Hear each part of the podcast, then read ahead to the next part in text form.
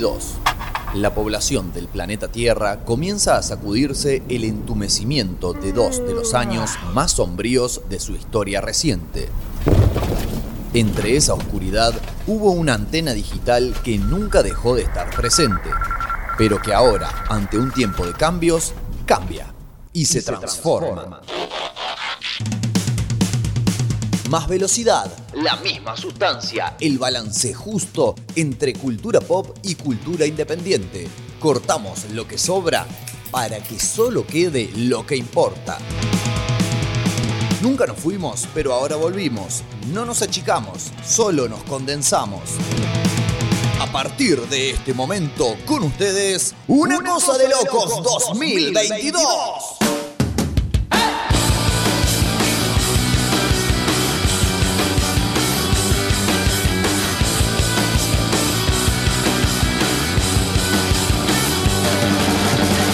Muy buenas noches amigos, muy buenas noches amigas, muy buenas noches amigues. Bienvenidos, bienvenidas, bienvenides al programa correspondiente al ciclo 2022 de Una Cosa de Locos del día 28 de junio del año 2022. Aprovechamos que estamos diciendo la fecha para desearles a todos un feliz Día del Orgullo, ¿eh? fecha instituida en la jornada de hoy eh, a partir de lo que fue el levantamiento de Stonewall eh, no me voy a poner a explicarles todo lo que fue. Si tienen ganas de averiguarlo, lo pueden googlear. ¿eh? Seguramente incluso el mismísimo logo de Google esté hoy con los colores del orgullo. Si usted hace clic ahí, le explique toda la cuestión, cómo viene la mano. Bueno, eh, feliz día a todos quienes se sientan interpelados justamente por el motivo de esta conmemoración. Son las 7 de la tarde, 3 minutos, y estamos aquí en el sótanorock.com y estamos prestos a comenzar una nueva nueva emisión de este legendario programa, ¿eh? Eh, así lo consideramos nosotros, por lo menos, de este legendario programa que viene con, eh, bueno, más o menos, a ver, vamos a decirlo así, más o menos las cuestiones de siempre, pero no hay dos programas de una cosa de locos que sean iguales, claro, salvo que se trate de una repetición, ¿no? Que hayamos tenido que poner a manera de emergencia, pero en realidad siempre intentamos eh, darle, digamos, esa vuelta de tuerca que nos permita refrescar no solamente el programa, sino el oído de las personas que están escuchando del otro lado, como les decíamos, en vivo en este momento eh, a través de la conexión digital de la sintonía eh, internetística, podríamos decir, de la sintonía online de elsotanorock.com, allí en nuestra página, la cual le recomendamos visitar, entre otras cuestiones, por ejemplo, para leer todas y cada una de las entregas de la columna vinculadas, ¿eh? que están muy interesantes. Pueden ir encontrando allí en el home de la página la última de cada una de las entregas correspondiente a cada semana. Y si van a la sección que dice lee, van a tener allí para darse el panzazo de todas las, si no me equivoco, ocho que hay hasta el momento. Todos los viernes estrenamos una nueva. ¿eh? Además hay un montón de contenido en esa página. Este programa en particular también se reemite, se retransmite vía analógica a través del 93.9 de Radio Comunitaria La Quinta Pata, quienes también pueden encontrar en internet en radiolaquintapata.com.ar los días sábados a partir también de las 19 horas, ¿eh? como para decir, che, lo disfruté tanto, realmente lo disfruté tanto que lo voy a volver a escuchar. O la verdad que estuve, no sé, varado, varada, varade en el tránsito. Todo el martes, todo lo que duró el programa, no lo pude escuchar el sábado tengo la oportunidad. Y no se agotan allí, señora, señor, las oportunidades, sino que también tiene eh, la posibilidad, claro, de escuchar todas y cada una de las entregas de este año, del año pasado y del año 2020 también. No solo los programas completos, sino también va a poder escuchar, eh, bueno, todos los bloques centrales de manera ya cortadita ¿no? Como para eh, hacer una picada, como cuando uno se encuentra ya con el pancito así cortado medio como en diagonal, ¿vio? Bueno, así para que usted seleccione el que más le interese escuchar.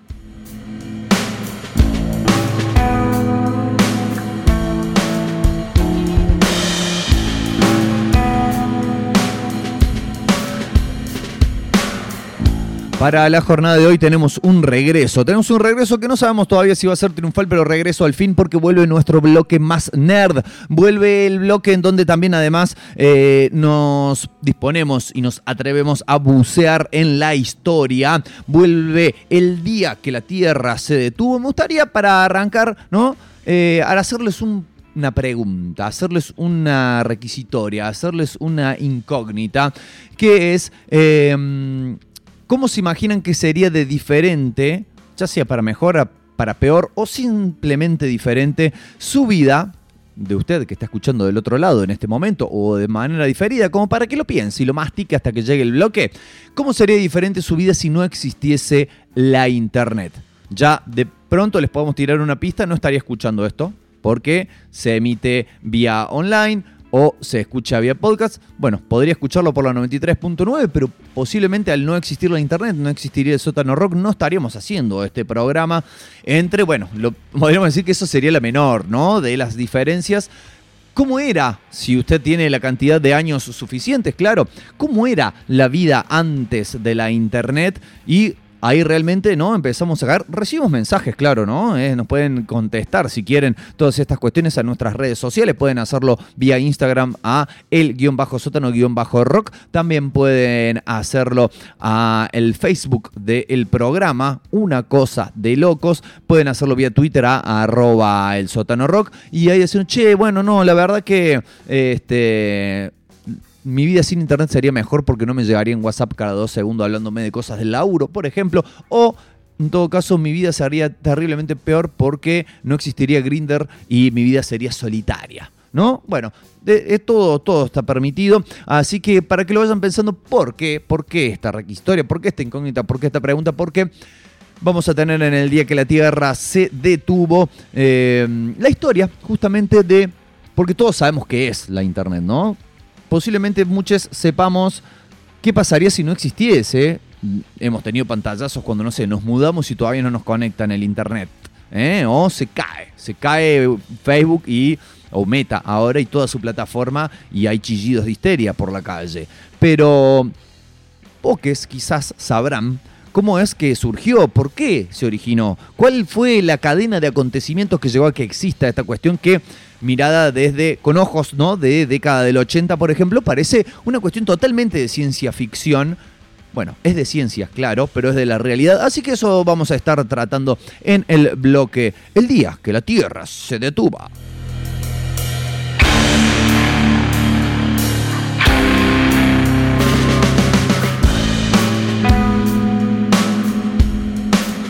Pero no solamente de nerdeadas y ciencia vive la persona, el ser humano. Eh, también tenemos música nueva para ir estrenando. Tenemos bastante música nueva para ir estrenando en la jornada de hoy. Lo vamos a hacer inmediatamente, tan rápido como inmediatamente, porque vamos a escuchar para cerrar este bloque introductorio, siendo casi casi las 7 y 10 de la tarde-noche en toda la República Argentina, del cono de Latinoamérica. Vamos a escuchar lo nuevo de una banda bueno, ya que estamos, ¿no? Con esto de internet, una banda virtual, una banda digital, aunque sabemos bien quiénes son las mentes que están por detrás de ella, sobre todo una, la principal. ¿De quién estamos hablando? Claro, ustedes quizás ya lo estén infiriendo. Hablamos de gorilas y lo que vamos a escuchar es el temita que salió hace muy, muy, muy, muy, muy, muy poquitos días, hace dos días, tres días por ahí. No tengo el registro exacto, pero tampoco importa tanto. Vamos a escuchar a gorilas con un nuevo single.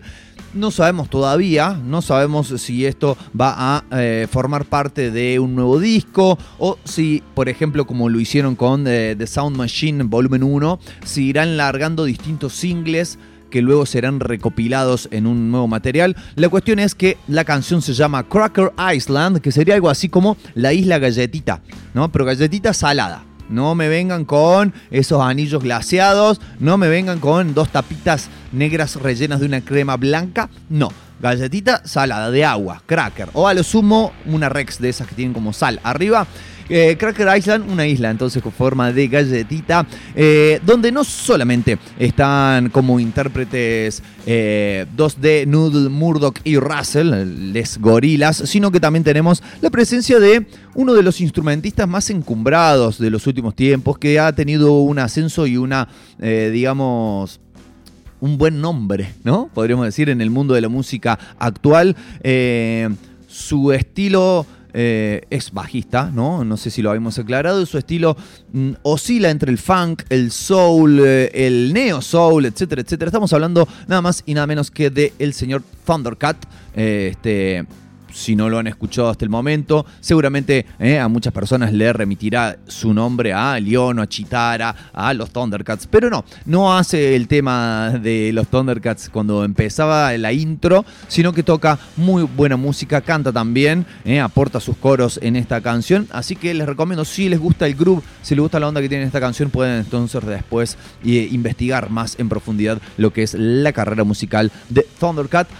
Dejamos de prolegómenos, hemos presentado ya por demás este tema. Vamos a escuchar entonces a Gorillaz Fit Thundercat haciendo Cracker Island. Enseguida volvemos.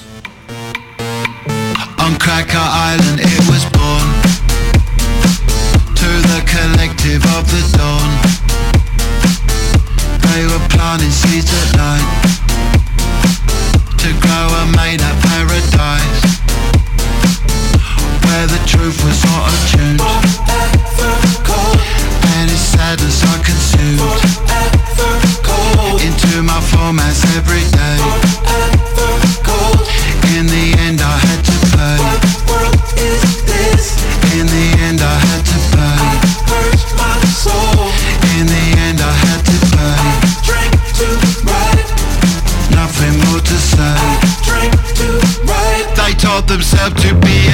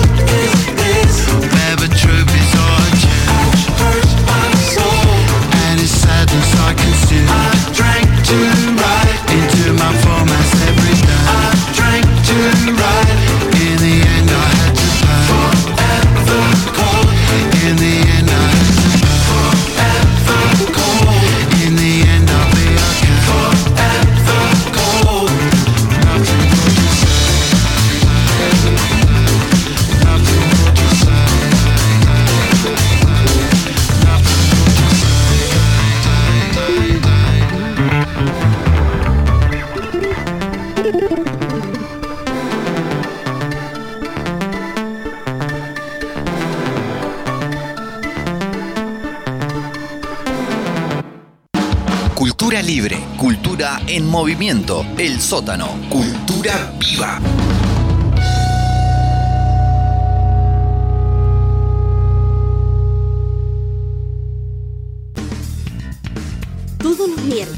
de 21 a 23 horas. Pero es que todo es mentira. Ahora estamos en Dudial. No, en el dial no. No, estamos online. Online. Compartí con nosotros esta nueva experiencia. Por el sótano rock. No es un programa de radio. Es un espectáculo. ¿Te dijimos que estamos en todos lados?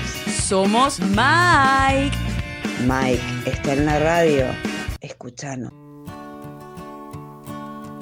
How many roads must a man walk down before you call him a man? How many seas must the white dove sail before she sleeps in the sand? Bueno, grandísimo e incomparable clásico de todos los tiempos estamos escuchando y estoy pisando ahora con mi voz eh, y ha quedado de fondo. Se trata, claro, de nada más y nada menos mi muletilla favorita de este año que de Blowing in the Wind, ¿eh? soplando con el viento. Bob Dylan, quizás, quizás tiene varias, pero quizás sea una de sus canciones más eh, reconocidas. ¿eh? Este, mm, pero se va a prestar ahora con esta información que les vamos a dar, se va a prestar para la polémica. Vamos a tirar un pantallazo y después vamos a ir a las declaraciones. Resulta que, al parecer, eh, Bob Dylan y su estrecho colaborador, y también podríamos decir estrella de la música folk, country, etcétera, como lo es el señor T-Bone Burnett, realizador, por ejemplo, entre otras cosas, de la banda de sonido de la película ¿Dónde estás, hermano? Lo cual es ya como para sacarse el sombrero, eh, han generado una serie de singles, de canciones, de grabaciones, las cuales no van a subir a las plataformas digitales, tampoco las van a editar en formato físico, CD, vinilo, etc.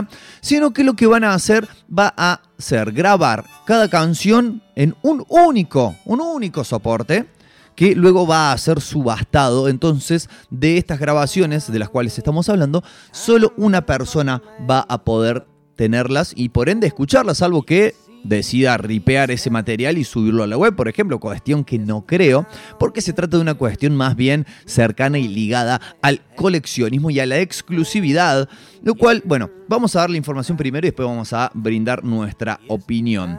Eh, el colaborador de Bob Dylan, T-Bone Burnett, explicó por qué el par, el dúo, eh, grabó una serie de canciones para ser eh, este, lanzadas en, en un formato de uno a uno, digamos, o sea, una grabación, una persona que la tiene, nada más. La primera de las cuales va a ser una nueva versión justamente de este tema, de Blowing in the Wind, la cual va a ser subastada el próximo 7 de julio. ¿eh? Tienen para ir al cajero, ¿no? Antes, si les gusta mucho Dylan, eh, 7 de julio. Y se espera, caro, se espera que esté siendo vendida entre los márgenes más o menos de entre 700 mil y 1.200.000 dólares. O sea, una palada de guita. Se imaginarán ustedes, vamos adelantando una opinión, que son muy pocas las personas en el planeta Tierra que pueden llegar a tener ese, ese caudal de dinero y para gastarlo en una sola canción, ¿no? Eh, ha sido grabada en un formato que está siendo mm, publicitado como o bajo la marca de eh, Ionic Originals, o sea, originales iónicos. No sé si habrá ya hay una cuestión ¿no? molecular, atómica de los iones, etcétera, eh, que está basado este formato en un medio híbrido que, según se dice, porque es la verdad una incógnita, según se dice, usa los mejores elementos del CD y los mejores elementos del vinilo para generar una reproducción más fiel de la performance, de la interpretación, ¿no? Y acá viene- vienen las declaraciones de T-Bone que dice, eh, hay dos cosas que, es, que pienso que es importante que sepan para las personas que estén preocupadas eh, acerca de la exclusividad de lo que estamos haciendo. De- esto lo dijo en una entrevista, ¿no? Dice, un, eh, un Ionic original, eh, este formato, no es una copia, es una grabación original. No estamos inventando escasez, es realmente escaso. Es una eh, grabación original, única, hecha a mano. Eh, todos hemos sido condicionados para aceptar eh, los términos eh, y a reaccionar a cosas desde el punto de vista de la producción en masa. Esto no es eso, está fuera de lo que es la producción en masa. Eh, dice que, bueno, eh, empezaron a analizar la posibilidad de realizar estas grabaciones un par de años atrás en una respuesta a que la música grabada, dice, eh, ha sido, digamos, transformada en una especie de commodity este, o transformado su valor a cero durante los últimos 20 o 30 años. Dice, porque trabajamos en una época de la reproducción mecánica, los músicos tienen que aceptar la definición del valor de su música por entes externos, como ser el gobierno, las corporaciones, los tecnologicistas, las compañías discográficas, los streamers, etc. Así que dice, agarramos, tomamos el toro por las astas, tomamos la cuestión en nuestras propias manos y si controlamos los medios de producción y si controlamos el copyright, vamos a ser eh, capaces de explorar cuál es el valor de una canción, cuál es el verdadero valor de Bob Dylan cantando Blowing in the Wind 60 años después que la escribió en este ambiente. Eh, y lo que apuntan, eh, a lo que están apostando, es que eh, la música se empiece también a tratar de alguna forma como eh, sucede en el mercado de las finas artes, ¿no? Las, eh, las bellas artes, es decir, como los cuadros. Vamos a mm, cortar un poco el atajo. Este, porque dice, por los últimos 25 30 años este, hemos tenido partes de nuestra audiencia diciéndonos que deberíamos sacar nuestra música de manera gratuita. Y esto es una chance para nosotros como artistas de trabajar con completa autonomía. Eh, es algo que tanto Bob como yo, dicen, hemos hecho hasta el grado que hemos podido por mm, lo que ha pasado en nuestras vidas, pero esta es una chance eh, ahora de hacerlo, no solamente por Bob, sino por tantos otros artistas que van a hacer esto con nosotros, que ya han firmado. Con suerte, esta es la manera en la cual voy a pasar el resto de mi vida activa, de mi vida trabajadora, haciendo estas bellas eh, piezas únicas de arte elevado. ¿No? Bastante, ¿no? Digamos que ego no le va a faltar al eh, señor eh, Burnett. Entre otras cosas que dice, dice, se dieron cuenta que sería más fácil vender una canción por un millón de dólares, cosa que es posible quizás para Bob Dylan, que un millón de canciones por un dólar. Este, y lo que motivó que Blowing in the Wind fuera la primer, eh, el primer tema, la primera composición en ser editada con esta tecnología, dice, es una canción histórica. Eh, para estrenarla con esta nueva tecnología, justamente es la canción que empezó las cosas para Bob y no hay canción más grande que esta. A partir de ahí se me ocurren un par de interpretaciones, las cuales creo que muy pocas son positivas, tengo que decirlo, porque, a ver, básicamente, y pasando en limpio, lo que quieren hacer es mm, como una especie de, este, como una especie de NFT, ¿no? Pero de música y vendérselo a ricachones. ¿No? Esto está, creo, fuera de toda discusión si decimos que esperan que la canción se venda entre 700 mil y 1.200.000 dólares. Se la van a vender a ricachones. Este.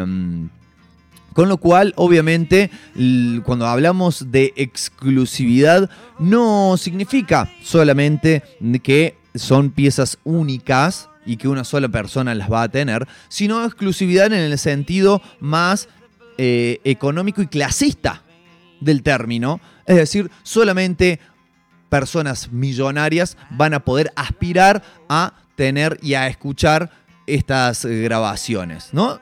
De alguna forma podemos decir que el popular Bob Dylan, el otrora popular Bob Dylan, aquel que, que cantaba canciones de protesta, aquel que le cantaba a las clases trabajadoras, ahora le va a cantar a ricachones. Así de simple me parece que es el análisis. Hay otras aristas para analizar, pero creo que este, realmente lo principal es eso. Por otro lado, también la exclusividad está dada en el tema de que cuántos artistas de la talla, de la espalda de Bob Dylan hay como para que puedan realizar esto.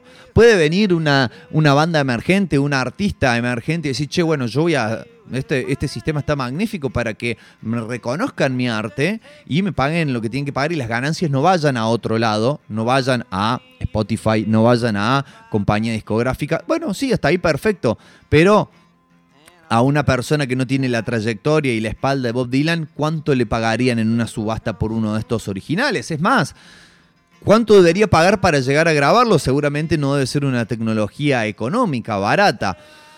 Bueno, se me ocurren varias cuestiones eh, por las cuales se puede analizar esto. Como decíamos, nada de ninguna de ellas demasiado positiva, pero bueno, también me gustaría saber la opinión de ustedes que están del otro lado y bueno, que me informen cuál es su parecer. Mientras tanto, vamos a escuchar otra versión de Blowing in the Wind, un poco más, si se quiere, eh, accesible.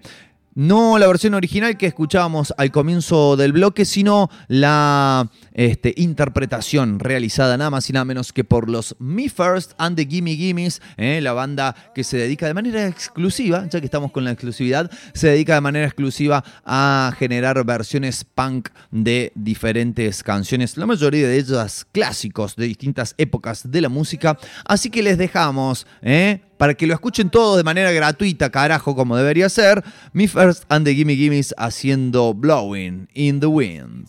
How? How? What? How? How? How? No, no, no, no, no. How? How? Wait. No, it's like, no, it's like this. How many roads must a man walk down before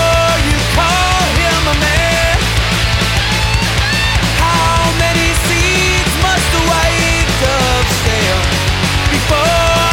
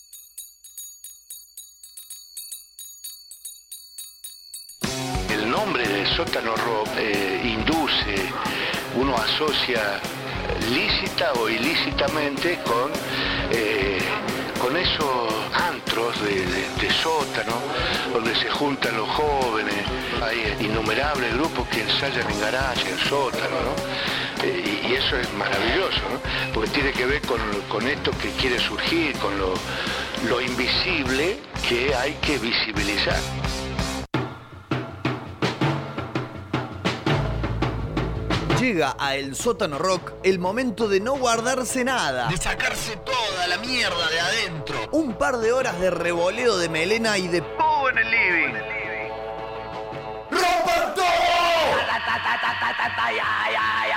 Lunes, 20 horas. Jueves, 17 horas. Rompan todo en el sótano rock. Otras voces. Otra música. El sótano. Otra cosa.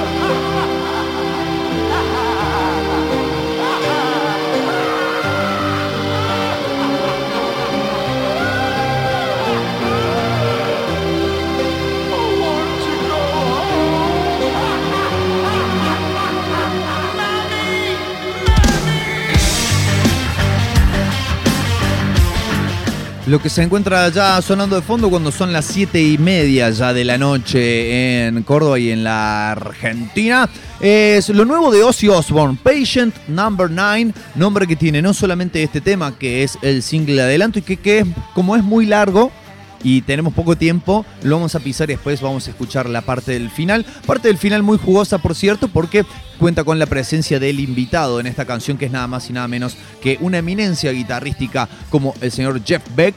Eh, este álbum, que también se va a llamar Patient Number 9, va a estar saliendo en el mes de septiembre, en forma completa. Está nuevamente siendo producido por quien produjo el anterior material, Ordinary Man. Estamos hablando de Andrew Watt, productor también de otros artistas quizás de estilos disímiles como lo son Post Malone y como lo es Miley Cyrus, pero que bueno, ha formado una muy buena relación con Ozzy y además la particularidad para este disco que de alguna manera se sube, podríamos decir, al tren Santana, ¿no? Esto de hacer un disco con muchos invitados. Nada más que este caso es al revés.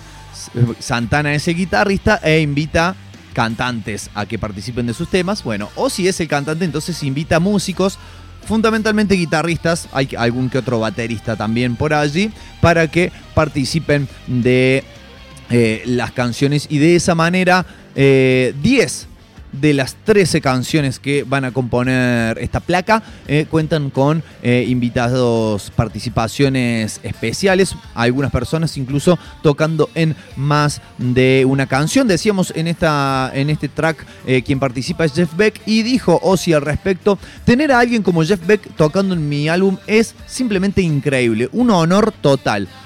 No hay otro guitarrista que toque como él y su solo en Patient Number 9 es simplemente para que se te caiga la mandíbula. Eh, así que bueno, ya lo vamos a escuchar en segunditos nada más mientras sigue de fondo, claro. Eh, obviamente también eh, el título de la canción y del álbum tienen que ver con el eh, pasado reciente y quizás también presente del señor Osborne, donde se ha visto aquejado por varias cuestiones médicas, ¿eh? siendo una intervención quirúrgica la última de ellas. Y bueno, quizás también exista allí alguna referencia a Beatles, ¿no? Con esto de Number 9.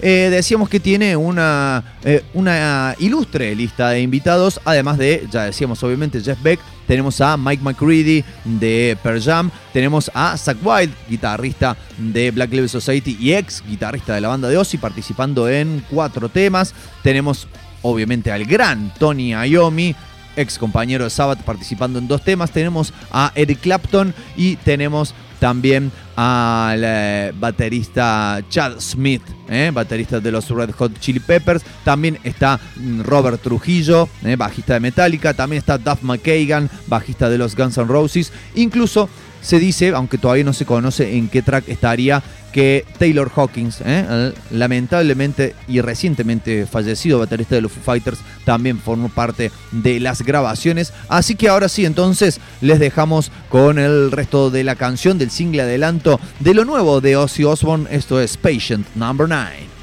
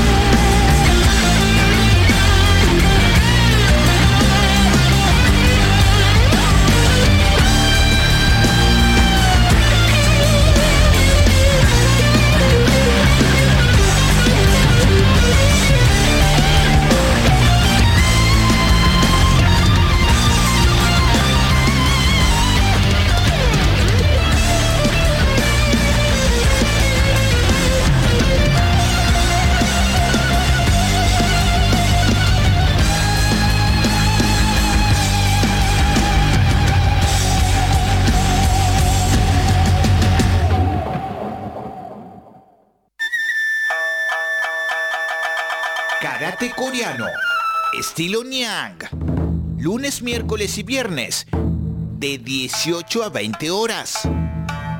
Instructor Ángel Palacios, 3512-681213. Bajo protocolos COVID-19, en la Kame House. Pedro Sani 355.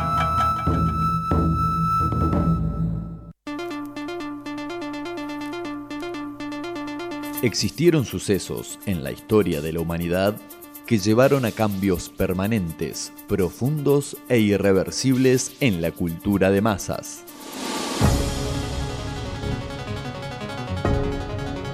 Hoy pondremos la lupa sobre uno de esos sucesos. Esto es el día que la Tierra se detuvo. El día que la Tierra se detuvo. El día que la Tierra se detuvo.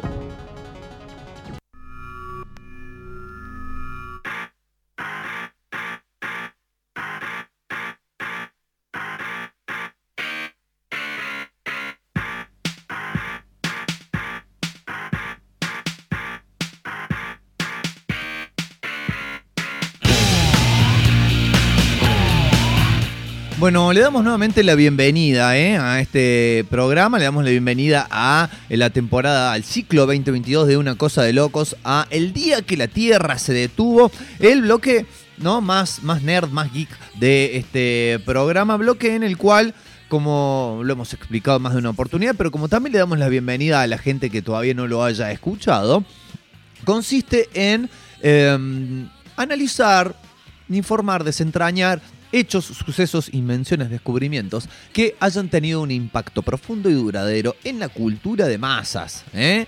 No, a ver, ¿cómo se inventó el radiador eh, a agua. Y no, bueno, todo bien, gran avance para la humanidad, pero la verdad que para la cultura de masas no es la gran cosa. Sí lo es, sí lo es. Y no solo para la cultura de masas, sino para muchísimos de los aspectos de nuestra vida. Eh, la, digamos, el avance, el descubrimiento del cual vamos a hablar hoy y que, como ya hemos adelantado en más de una oportunidad, se trata de la Internet. ¿eh? Esta cosa con la cual hoy la, la, damos por garantizada, digamos, como se diría, la damos por sentada. Es como que suponemos que existe desde siempre ya a esta altura, estamos totalmente acostumbrados, acostumbradas, acostumbradas a su utilización cotidiana, incluso diría, ¿por qué no permanente? Pero obvio, esto tuvo un origen.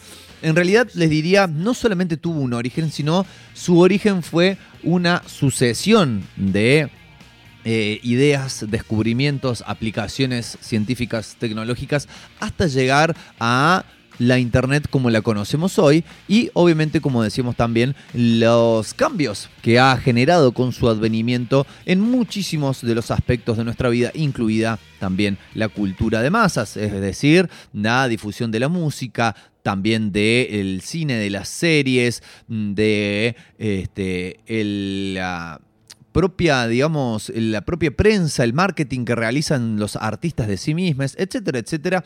Bueno, todo esto entonces este, posibilitado a través de la invención de la Internet. Como muchos como muchos, podríamos incluso decir casi todos los descubrimientos invenciones técnicas de relevancia eh, en la historia de la humanidad, su origen se remonta a una requisitoria, una necesidad militar, ¿no? Lamentablemente, ¿eh? nosotros no nos gusta toda esta cuestión de la guerra, de lo militar, qué sé yo, nos parece una cagada, pero las cosas como son y hay que admitirlo que hay muchísimos de los avances de la humanidad en materia técnica, ¿no? Tecnológica, que han venido dados por este, necesidades militares.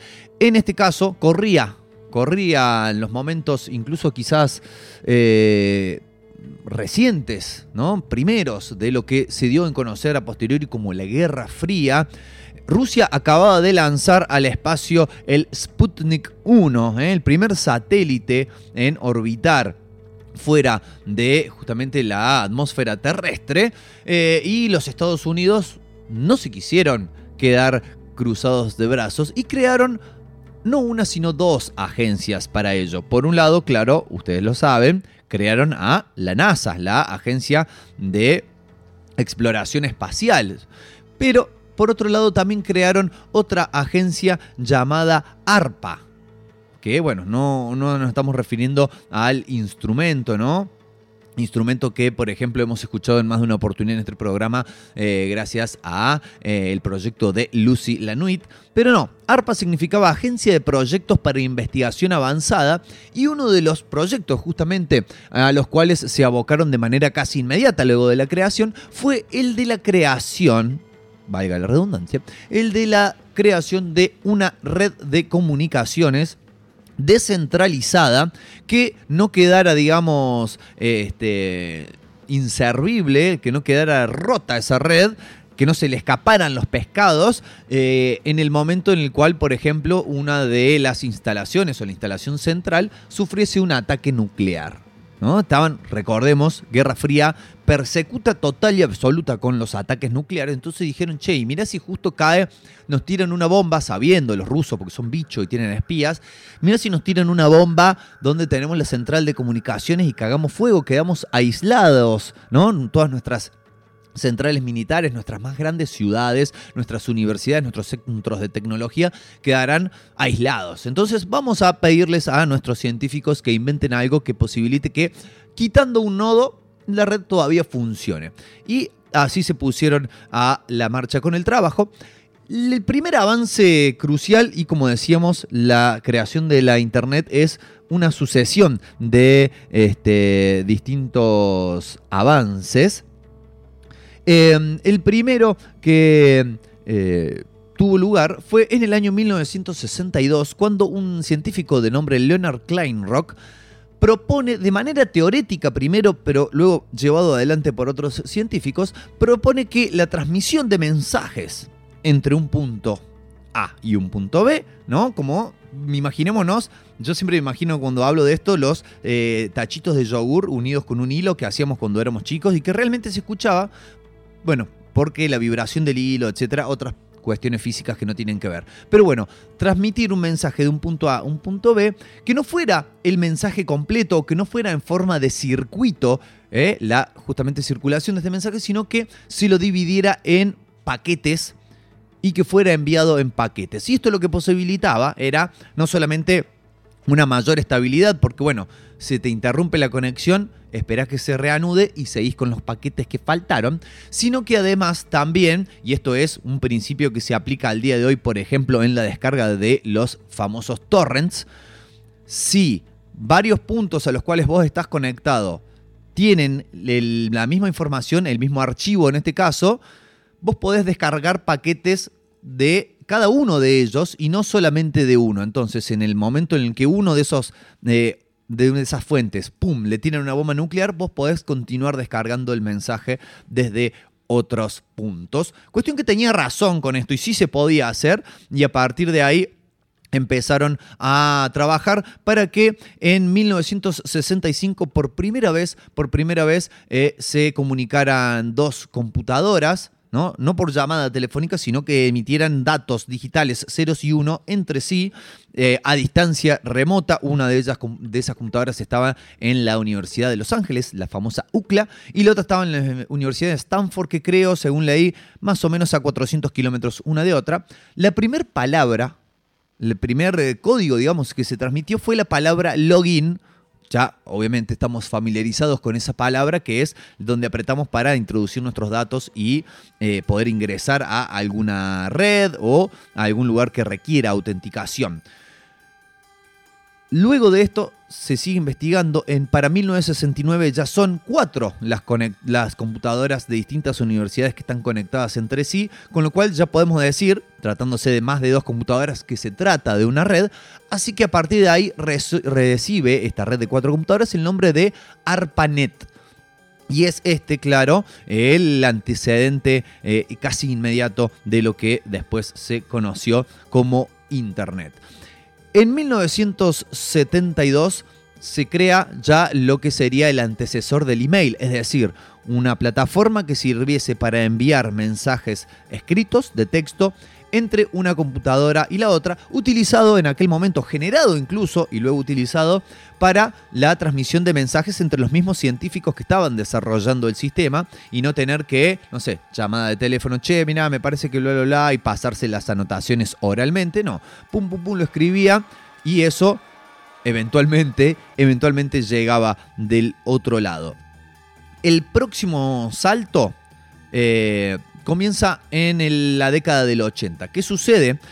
A partir de los 80 se empiezan a crear, habiéndose demostrado de alguna forma eh, la posibilidad de realización de esta red, empiezan a aparecer otras redes para otros tipos de usos, para otro, en otros lugares físicos como en Europa, por ejemplo, en Australia, empiezan a aparecer otras redes y se empieza a embarullar un poco la cosa. Entonces, cuando algo que es importantísimo en todo el orden de las invenciones es, se me ocurre a mí, cuando, por ejemplo, tenés distintas medidas de un mismo conector y decís, pero ¿por qué no hicieron uno único donde funcione todo y listo? La estandarización, ¿no? Como por ejemplo pasa con el USB.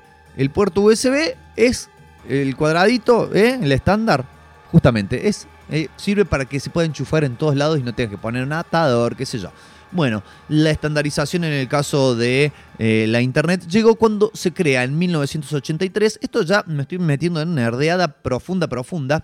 En 1983 se crea el protocolo TCP barra IP que posiblemente no, esas últimas dos letras las hayan escuchado nombrar en algún momento. IP, ¿qué carajo es una IP? Es la dirección que se le asigna, una dirección única, como si fuera un documento, ¿eh? pasa que va cambiando cada vez que se conecta posiblemente, pero la dirección que se le asigna a cada dispositivo que se conecta a una red ya sea en una red local, por ejemplo, el modem Wi-Fi que tenés en tu casa, a través del cual estás ahora escuchando este programa, a cada celu, cada compu que se conecte a ese modem Wi-Fi le va a dar una dirección IP. Lo mismo pasa con la Internet como red global. Cada servidor, cada página, cada sitio tiene una IP propia y esto es lo que posibilita que esté ordenado, entre comillas, ¿no? Que cada eh, lugar tenga una dirección única a la cual ir. Imagínense si estás en una ciudad que creo que acá en Córdoba pasa, me ha pasado a mí por lo menos, no sé si, bueno, deficiencia mía en la interpretación, pero que te pasen una dirección y existan dos lugares distintos con esa misma dirección. Un quilombo, bueno, lo que se hizo fue unificar y que no suceda esto. Y así se este, crea la red ARPA Internet, con la cual el tiempo hizo que la primera palabra se borre, porque además excedió lo que era la infraestructura de, la, de aquella agencia que nombramos al principio, de la ARPA, la excedió totalmente y pasó a ser solamente Internet y empezó a ser usada eh, con otros fines. El, eh, uno de los últimos avances, ¿no? Es como que estamos armando un rompecabezas. Ya tenemos esto de los paquetes que permitió la conexión. Tenemos lo de la IP que permitió de alguna forma hacer que todas las computadoras estuviesen conectadas a una misma red. Y faltaba algo para que mm, ya empezáramos a reconocer a la Internet como la finalmente conocimos y empezamos a tener acceso, que era el hipertexto. ¿Qué es el hipertexto? Es esa posibilidad, lo que nosotros llamamos links, ¿no? Que te da de apretar un pedacito de texto y que eso a su vez te lleve a otro lugar. Eh, y eso es la base de lo que se usó y se usa aún al día de hoy. Esto fue creado en 1989, ¿eh?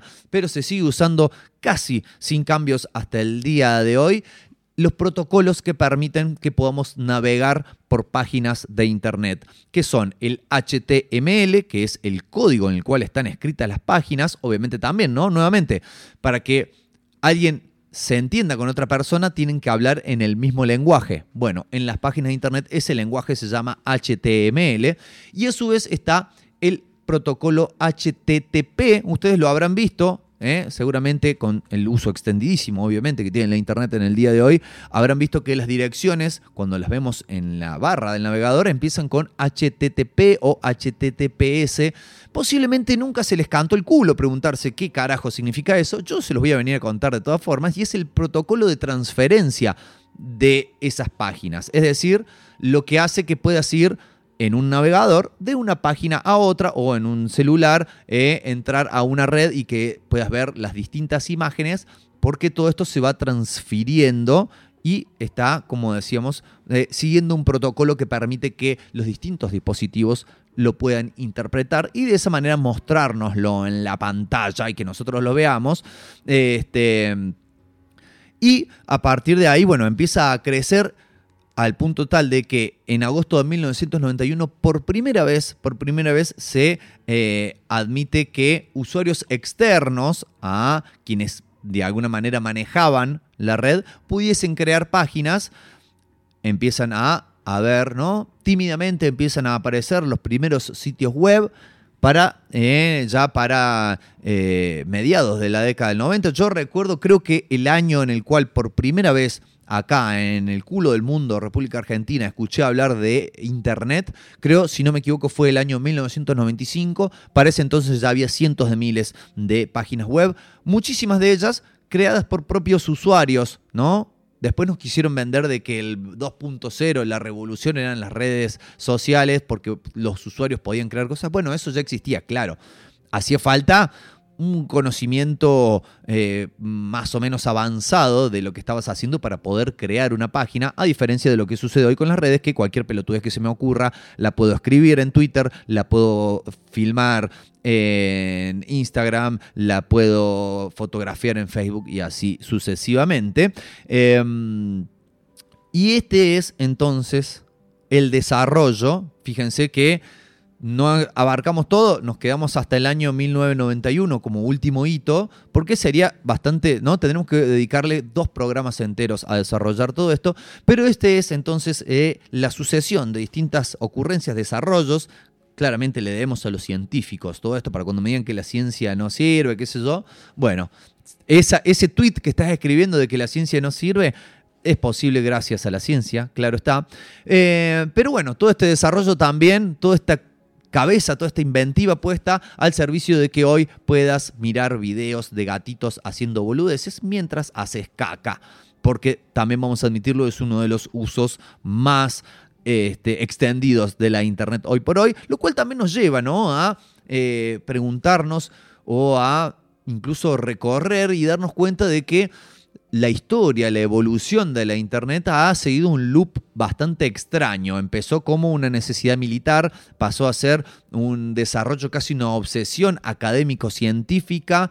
Eh, luego, en algún punto, cuando se descubrió que cualquier persona podía crear una página, cuando, eh, que podías acceder a la información que quisieras, siempre y cuando estuviera en Internet, se, eh, por algún par de años se idealizó como una especie de utopía, ¿no? De la libertad, del compartir, de vivir en comunidad.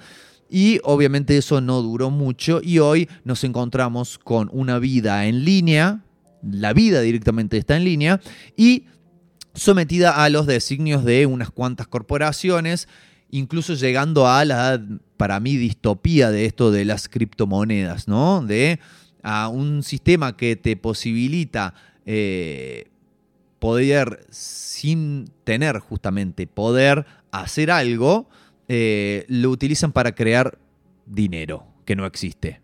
Bueno, eh, consideraciones filosóficas económicas al margen, también es cierto, y ya mm, yendo directamente a lo cual suele ser el objeto de este bloque, que es los cambios y el impacto en la cultura de masas, bueno, desde lo que pudimos ir también viendo que fue a partir del advenimiento de los MP3 a lo que es hoy las plataformas de streaming musical, donde se han convertido en casi, no te digo exclusivo, pero claramente eh, la manera mayoritaria en la cual la gente escucha música hoy por hoy, ¿eh? sacando quizás a los coleccionistas de vinilo, eh, la mayoría de las personas o los enfermitos que se bajan los discos en MP3, como yo, los nostálgicos, eh, la gran mayoría, te diría 80% de las personas, lo cual es un montón, escucha música de manera online en alguna plataforma, lo cual ha impactado, y lo hemos dicho muchas veces, no solamente en la manera en la cual se consume la música,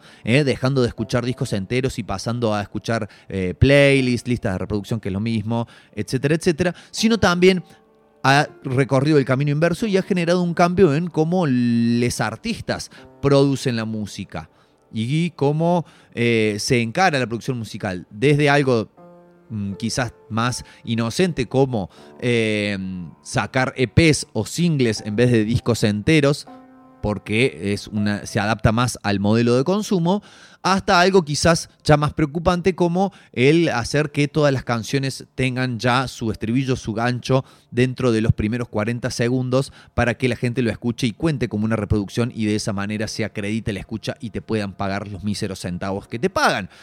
Lo cual es una cagada porque uno considera que el artista debería tener como única, digamos, este, noción que seguir su propio deseo, su propia imaginación y no decir, che, no, bueno, esto lo tengo que hacer así, si no, la gente no me va a escuchar. Ha cambiado también claramente cómo eh, se consumen películas, crucial, ¿no? Eh, durante la pandemia, donde ya directamente pasó a haber estrenos directo y exclusivo para las plataformas que ni siquiera pasaron por las salas cinematográficas, modificando así también en gran medida la experiencia de lo que resulta ver una película.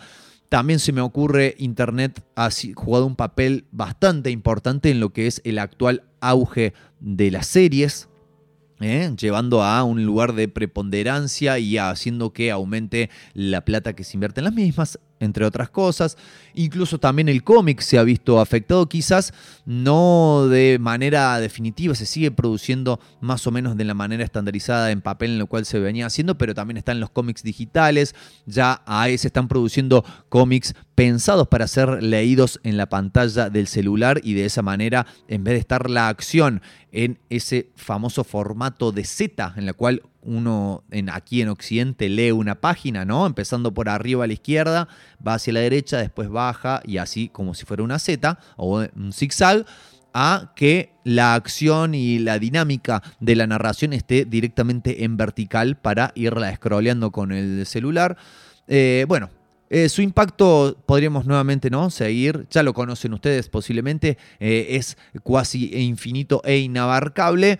Lo que sí esperamos, ¿no? casi como un deseo medio hippie, podríamos incluso poder llegar a decir, que vuelva a convertirse en una herramienta para el compartir, eh, para la igualación, ¿no? que no sea necesario contar con poder para poder participar o para poder ser oído, para poder tener una voz dentro de esta maroma llamada la Internet y que, eh, así como deseo de fin de año lo podremos decir, aunque realmente estamos a la mitad del mismo, que este, dependamos un poco menos de las corporaciones, porque eso es algo que sucede ahora, de lo cual me he encontrado despotricando en repetidas oportunidades el hecho de tener que condicionar lo que querés decir, lo que querés contar. Eh, a la forma y el formato que de alguna manera te obliga, por ejemplo, la red social de turno. Me parece que teniendo el extraordinario potencial que tiene Internet para la variedad más extrema, eh, sería una picardía quedarnos siguiendo los designios de un algoritmo que, claro, está programado por gente a la cual le paga un millonario para tener aún más millones. Amigos, amigas, hasta aquí entonces, amigues, claro, hemos llegado eh, con esta entrega de no solo el día que la Tierra se detuvo, sino a esta entrega de una cosa de locos. Nos volveremos a encontrar el próximo martes, el próximo martes que ya va a ser mes de julio, ya vamos a haber cruzado el umbral de la mitad del año y aquí estaremos nuevamente en una Esperamos que muy buena entrega de este programa a través del sotanorock.com. Aquí, claro, en la Came House. Eh, recuerden que mañana está Radio Mike a partir de las 21 horas. Eh, día jueves tendremos en primera instancia en esta tarde gris, luego tendremos a El Faro. Quédense escuchando el sótano rock. Ahora nos vamos con una canción de un artista nacional que desde su mismísimo título tiene mucho que ver con la reflexión final que tiramos ahí, ¿eh? haciéndonos los filósofos baratos, zapatos de goma y escuchamos a O'Connor haciendo atrapado en la red.